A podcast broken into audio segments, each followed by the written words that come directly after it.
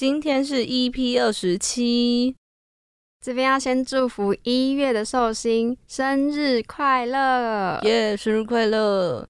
今天是二零二三年的第一集，然后是第三天。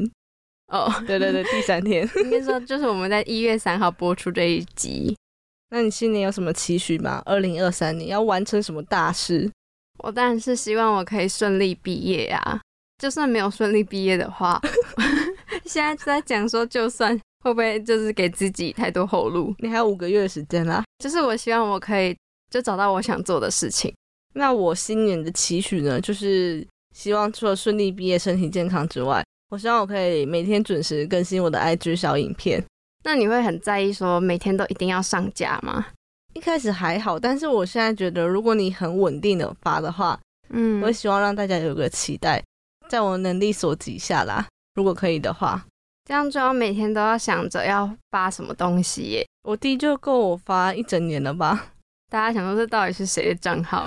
我弟这礼拜六日还要来台北，就他们要来玩两天一夜。我从十二月初的时候就跟他们说了。他们这个时候已经放寒假了，还没。而且我问哥哥说：“你们的期末考是什么时候？”他说：“不知道。”哎，我说：“那你们什么时候放寒假？”他说：“不知道。”哎，然后我就不知道。对，我想说你这边给我敷衍，然后我就去查他们学校的那个行事历，就直接贴链接。我还不先看好给他，我贴链接给他。我说：“你看完之后跟我说你什么时候放假。”你干嘛？你就叫他自己查，不然就不要来玩了。他们好像上了蛮晚的，因为他们有三次期末考。在期末考前一周要去补习班，所以就只能在前一周，那就是这礼拜。好复杂。对，就这礼拜六日。我以前绝对不可能不知道什么时候放寒暑假，因为我在刚开学过没多久，我觉得是放寒假或暑假的倒数日。我跟你说，我只知道什么时候放寒暑假，不知道什么时候期末考。因为我们后来到国高中或甚至大学，一考完期末考就放寒暑假。你知道什么时候放寒暑假，就知道大概什么时候期末考。哎，可是你们不会有那个吗？考完之后可能会有一个礼拜或是两三天的同乐会？没有，这是国小才会有的吧？假的？我们还会大概有一两天呢。我们没有哎，当然是考完那一天就要直接放假喽。而且我问他们说，就是他们想要去哪里啊？哥哥就说想要去西门町。他该不会是看《台北女子图鉴》然后才选这些地方吧？他怎么可能会看？我不会让他看《台北女子图鉴》的，那个有点。对他来讲不太适合。西门町我觉得现在已经不太好玩了。他想去逛那个啦，唐吉诃德。哦，因为你们很常在唐吉诃德买东西。对我那时候拍一张照片是那个洗澡的浴球，结果我没有买，因为想说他也不泡澡啊。我想到哦，哎，是应该是去年吗？你生日的时候我们也去逛了唐吉诃德啊？有吗？完了，真的时候我们就去吃那个鼎王啊。吃完鼎王麻辣锅之后，我们就一起去。哦，对对对，我还要买两包玉米脆片给我弟。好，我记得，我记得。那你玉米脆片到底吃完了没？吃完了，而且我弟说很好吃，但他们居然没有留任何一口给我。那么小包，我下礼拜再回去的时候，他说我已经吃完了。我下次你给他买减糖版本的，他们就一直吃一直吃。不知道大家的新年新希望是什么呢？我帮大家许一个，就是身体健康。身体健康真的是太重要了。生日也要许，然后新年也要许哦。然后那个疫情赶快远离我们。对，虽然说现在在户外可以脱口罩了，但是我走在路上看到还是蛮多人戴的，可能还是有点不太放心。但国外好像几乎都没有什么再戴了。对啊，我希望说就是疫情可以赶快结束。那我许一个是期待我们有毕业旅行。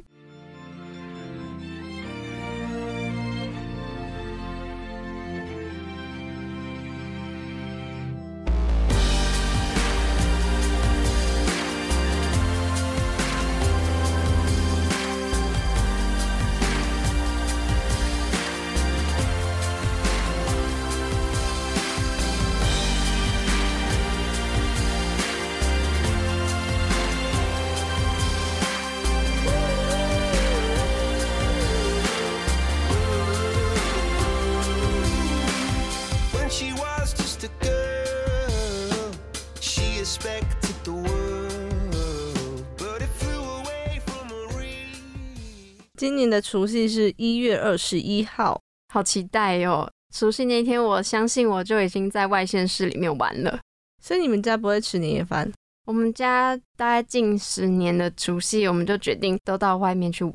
嗯我们家在除夕前一天都会拜提公，就是要在那个神明厅外面，然后摆一张桌子对着天空，天空拜拜吗？其实我不知道他是拜什么啊、反正就是要准备一些祭品之类的。他要讲什么话吗？我不知道，因为 你没讲还是你没拜？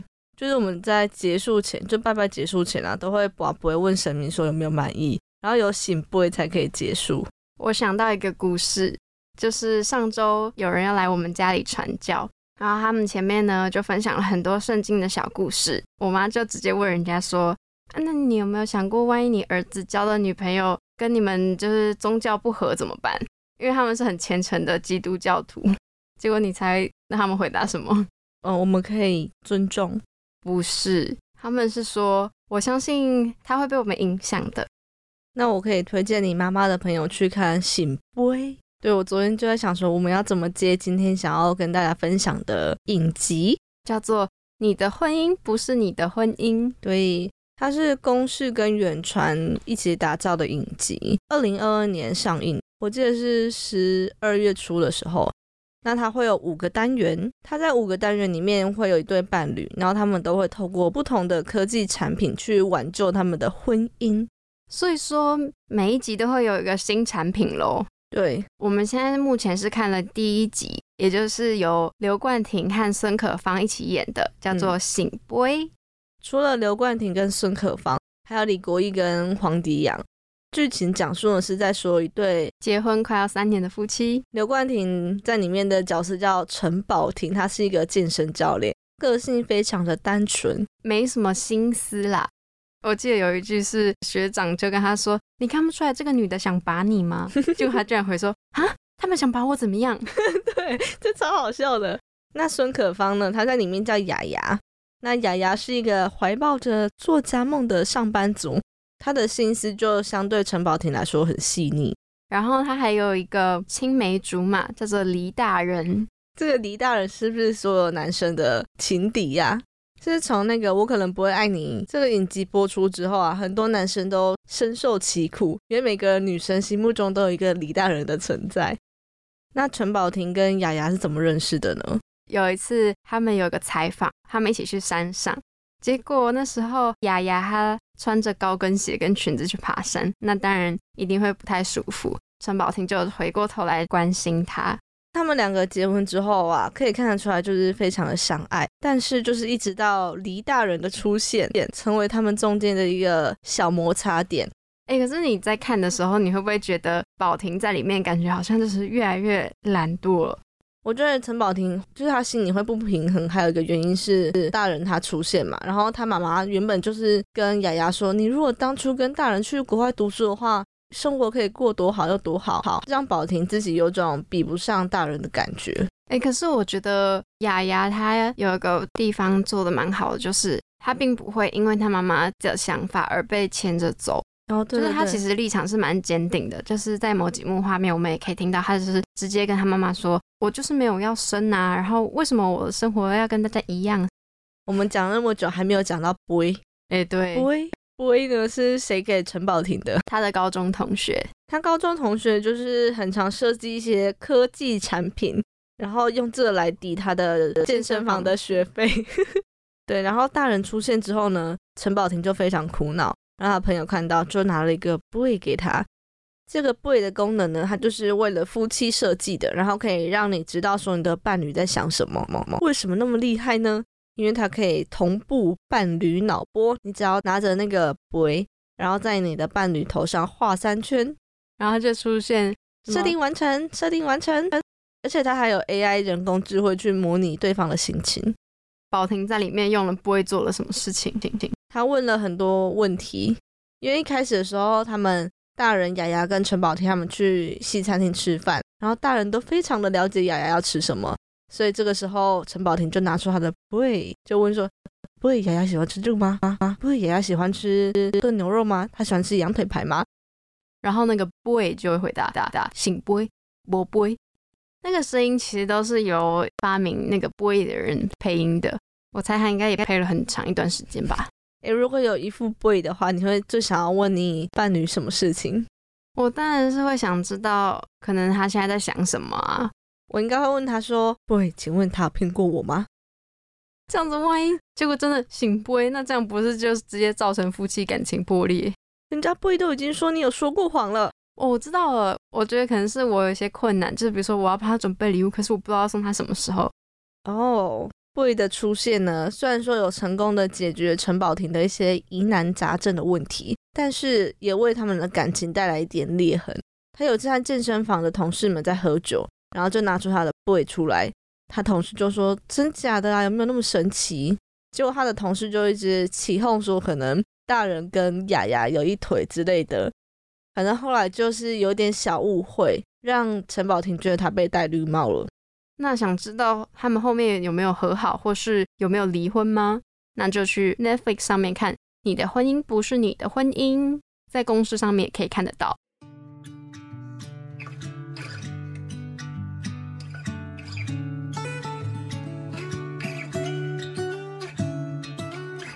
Hey Siri, could you teach me how to cook an apple pie? Say thanks in Japanese, make a paper plane that flies. Hey Siri, could you cancel my alarm at 8.05? Cause lately I can't sleep, I've been spending all my time just trying to find all of the answers to the questions that you can't look up online. Cause I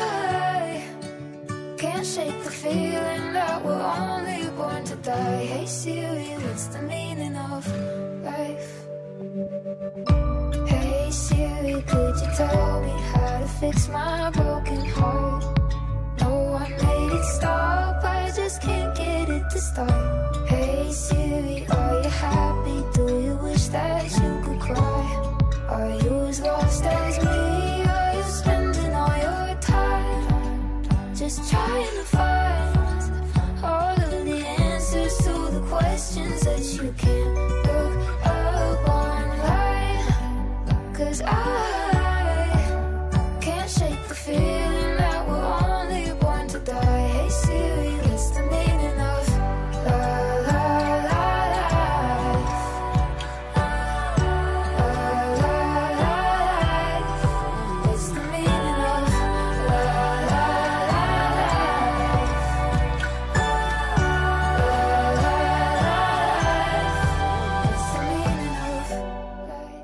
刚刚听到的那首歌是由 Sailor Movies. 所演唱的《Hey Siri》，知道为什么我们邀请网络上的 Siri 帮我们念吗？因为我们刚刚研究很久，真的不知道这个要怎么念。那这首歌的演唱者呢，是一位才二十三岁的美国创作者。然后为什么我选这首歌叫《Hey Siri》呢？因为我就想到说，就是在这个影集里面的 Boy，当我们要召唤他的时候，也是会要先喊 Hey Boy。我就想到说，我们的 Siri，其实我们有时候要问他问问题的时候，也是要说 Hey Siri，然后他就会帮我们解决问题。那回到这首歌，歌呢，它的音乐本身的 YouTube 动画真的非常可爱。随着音乐的歌词，它会有不一样的肢体语言，会很真实的呈现平常我们在使用手机的时候会出现什么样子的画面。你有跟 Siri 聊天的经验吗？有啊，他一开始推出这个功能的时候，我们家诶不对，不是我们家，应该是全台湾的人吧，就一直问 Siri 一些问题。我那时候问他说：“Siri 可以帮我播一首歌吗？或是可不可以讲个笑话给我听？”他讲的笑话真的非常冷。哎，我刚刚也在那边试着用 “Hey Siri”，你知道人生的意义是什么吗？结果他现在回答我说，在一个大部分由空白和无生命物质组成的浩瀚宇宙中，生命本身就像一团珍贵的小火焰，神奇的在黑暗中点燃。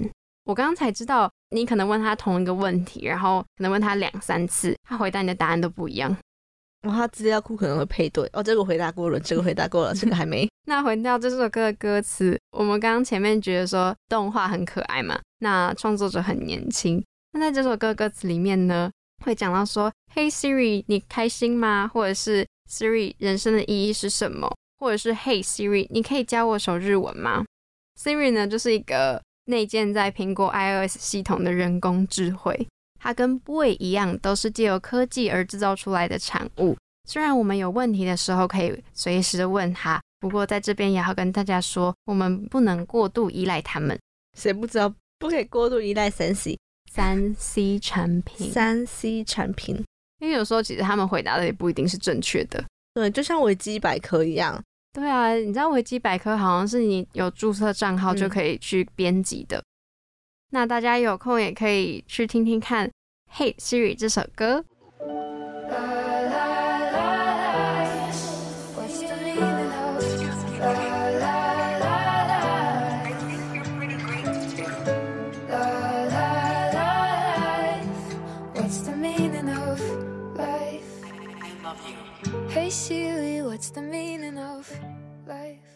刚刚听完了几首歌曲，现在想要来一个中文小学堂，考考你们的注音能力。你知道“寡杯”的中文是什么吗？我每次在打的时候，都会想要用台语发音，然后去拼凑出它的注音符号。我这几天也是要打那个“ “boy”，”，想说哈 “b u a 杯”怎么没有这个字？结果它居然是要念“直角”哎。那下一关就是来讲一下使用“寡杯”的基本常识。你知道“寡杯”其实是一面比较凸，一面是平的吗？我知道它就是这样子啊。很像就是一个小月亮。对对对对对醒杯呢，就是表示神明同意，或者是你执行这件事情会非常顺利。那再来呢，叫做秋杯，秋杯表示神明一笑，或是他在考虑中。最后一个是叫做阴杯，阴杯表示神明否定，他生气了。这样你懂了吗？懂。但是你刚刚讲好慢好慢好慢。那你可以用一点二五倍速听。故事中的雅雅和宝婷呢，就是在他们即将迎来结婚三周年的时候，收到了杯。三周年其实有一个特别的意义，什么意义？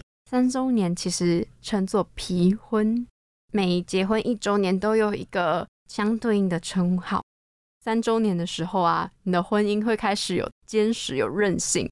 那我从结婚一周年开始讲到十周年，稍微跟大家讲解一下。结婚一周年叫做指婚，顾名思义，就是夫妻最刚开始结婚的时候，你们的感情可能就是像纸一样，还很淡薄，很容易因为一点事情就一撕就破，要非常小心的保护。第二年呢，则叫做棉婚，棉婚的棉就是棉花的棉，棉纸呢比刚刚前面的纸一般的纸还要厚，比喻就是第二年的婚姻稍微的厚实一点点，但是需要磨练。那第三年呢，就是刚刚讲到的皮婚，第四年呢就来到了丝婚，丝瓜的丝，丝绸的绸的丝，丝一样还一样。就是你像丝绸一样有一点点韧性，但是又容易缠在一起，就比喻第四年的婚姻开始你侬我侬，难以分开了。那在第五年叫做木婚，木婚呢就再更坚硬一点了，就像木头一样。第六年呢则是铁婚，比喻说婚姻关系就像铁一样牢固。第七年，猜猜该换什么材质了？铜铝加印它，呃，碳细锗锡铅，我不知道怎么那么多那种元素周期表会出现的东西。第六年呢是铁，哎，刚刚是讲过了？刚刚是铁啦，六周年是铁啦，第那七七年是铜。嗯，就是铜婚。第八年呢是逃婚，像陶瓷一样美丽，但是还是一样可能不小心一打就破，还是需要小心呵护。怎么感觉好像又越来越弱了？婚姻很脆弱哎、你有听过七年之痒吗？有有有，哎、撑过七年之后就变逃婚，这时候要小心。就应该逃婚了。那在第九年是柳婚，第十周年就是你刚刚很喜欢的元素周期表当中出现的锡婚。席呢是非常坚固的一种材质，就表示你磨合的也差不多了，所以就是不容易打破。十周年已经很厉害了，我觉得。每一年的结婚纪念日就都可以要一个礼物，有金婚吗？我不知道，呃，如果有金婚的话，我想要一指金戒指。那我刚刚就想到说，这个 boy 有这么厉害，那如果说现在市面上真的有推出了科技产品，你会勇敢的去尝试吗？不会想要当第一批试用的，因为可能第一批的问题都会最多。我想要等到可能二三代，看大家的评论怎么样，再想要不要去试试看。你还是会属于会想要尝试的那种人。会啊会啊，这个作品延续了之前“你的孩子不是你的孩子”的那种风格，诶，就那时候看你的孩子不是你的孩子的时候，哦，这个真的好绕口啊，就是会觉得有点未来科技感。嗯，对对对。但是现在这个就算也是科技的部分，但是多了一点点温馨，还有一些幽默好笑的地方。它是科幻喜剧片啦。嗯，那之前就是有人就会想说，哎，那为什么就是会选用波 A 这种这么特别的题材呢？导演许汉强就说，因为他觉得可能你不管是怎么样类型的人啊，你在过生活的时候，都一定会有遇到说不知道怎么做选择的时候。那可能很多人就会说。要不然你就去拔杯啊，那这可能是我们很常听到的一句话。嗯，对。所以呢，他就和他的编剧讨论，就决定把这个杯当做这一集的主角。前面聊了这么多，我想来讲一下我们现在看完这一集之后的感想。我印象最深刻的是雅雅帮他准备他很爱吃的黑森林蛋糕，因为我觉得就是你跟一个人在一起久了，或者是。可能刚认识的时候，你最开始知道就是他的喜好。雅雅就一直记得说陈宝婷喜欢吃黑森林蛋糕，时不时就会去买蛋糕给他吃，很贴心，会让人有种好像即使你们彼此不在身边，可是雅雅心中却还是会一直记着宝婷的感觉。其实我妈也会，她都会记得说我喜欢吃什么。然后她有一天就问我说：“那你知道我喜欢吃什么吗？”因为他不吃牛嘛，我就说你应该喜欢吃猪肉吧，结果根本不是，结果根本不是。然后我那时候就想说，我妈都知道说我喜欢吃什么，但是我居然不知道她喜欢吃什么。然后我就回问她说：“那你知道外婆喜欢吃什么吗？” 结果她也回答不出来。你好坏哦！我觉得是因为我们平常都很常会很反射性的说，我好喜欢吃什么，好喜欢吃什么，然后可能妈妈就会记在心里面。但是如果是我爸，他出去买东西还是会先点他自己喜欢吃的，真假的？就是比如说我们家可能点卤味，就是大家一起吃嘛。嗯。但是我妈可能就会想说，我跟我姐比较不吃辣，所以虽然说她可以吃辣，但是她就不会加辣，就顶多说另外放，哦或是或是就觉得没加，她不吃辣也没关系。嗯嗯。但是我爸就是会觉得，哦，就加啊，就加辣，然后我们吃，哦，怎么那么辣？他就会说。人就是要训练吃一点辣，这样才好吃，就是以辣为主，你知道？那你呢？你觉得印象最深刻是什么时候？我刚刚想到一个，就是雅雅在结婚之前，然后她有一次就去土地公庙拜拜，她想说，因为土地公也是看她长大的，她希望土地公可以给她一个建议，所以她就想说要来拔不会看看。重点不是拔出来的结果，重点是在他拔出去的那一刻。他就知道他自己心中很希望得到的是一个醒杯。我们前面其实说到雅雅是非常贴心的人，不过我觉得宝婷有一个值得赞赏的点，就是他可以让雅雅过得很自在。嗯，就他们的相处之间是非常自在，不会有任何包袱的。宝婷虽然就是真的非常单纯，又有点蠢，也就是因为这样，所以他即使在健身房工作，可能身边非常多辣妹学生。但他也 完全不会受到诱惑。那还有另外一个部分是，大人回来的时候，然后那个时候他就跟问雅雅说，都没有看到你们的结婚照诶。原本也想说他可能会办婚宴，结果也都没办。就想起一个女生可能都会很像我拍白纱吧，这样。嗯嗯嗯。我们在想说，至于为什么最后没有拍，也可能是因为他们考量了自己的经济能力。对，雅雅她现在也还在处于一个。到处投稿的阶段，宝婷呢又是在健身房里面，收入可能没那么稳定，要是要看业绩的。但我觉得他们很知足，就虽然说他们没有办法有婚纱照，或是雅雅有实现她那种穿白纱的梦想，但他们两个的相处还是非常融洽，而且他们不太会抱怨呢。我发现他们不太会抱怨生活，我觉得就是常常抱怨，最后会是一个引爆点，就会觉得说我怎么做你都不开心，或者是。我不管再怎么努力，你都觉得我比不上别人，真的。对，那我们还有继续的必要吗？前面虽然讲说他们的生活很相处很自在、很融洽，不过适时安排一点点仪式感，我觉得也是很重要的。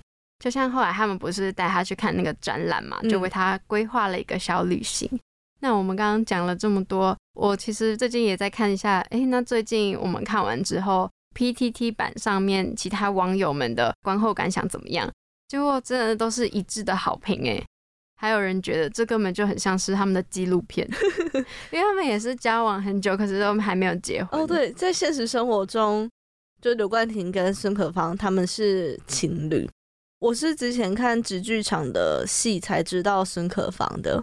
哦，我是之前看那个《若是一个人》哦哦哦，嗯，就在那部才认识孙可芳的。你不是跟我说他要出第二季，到现在二零二三年还没有那个头绪？真的啊，之前就说什么第二季敬请期待，结果一直就还在期待。对啊，我也很期待诶。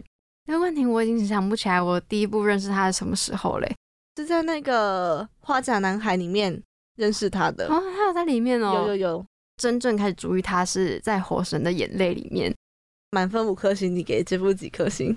这一集几颗星？我觉得已经可以给到五颗了耶！哇，那我应该也差不多。而且我觉得，就不同年纪的人去看，可能会有不同感受。因为像我们现在还没有结婚嘛，所以可能当做一个喜剧去看。但如果是像爸妈那种年纪，或者是现在刚步入婚姻的伴侣，他们会可能看的角度就跟我们不一样。没错，而且还有那种头尾连贯性，因为前面感觉很像 boy 的发表会。大家有空就可以去 Netflix 上面看哦。我等你，难言为期，逾期就狠狠把你忘记，不知伤心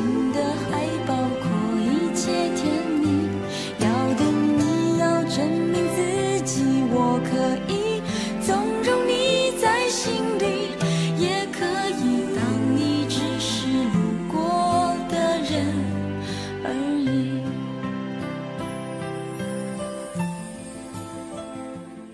今天的推荐餐点是噔噔噔黑森林蛋糕。哎呦，有默契哦！这次应该没有什么拉惨哦。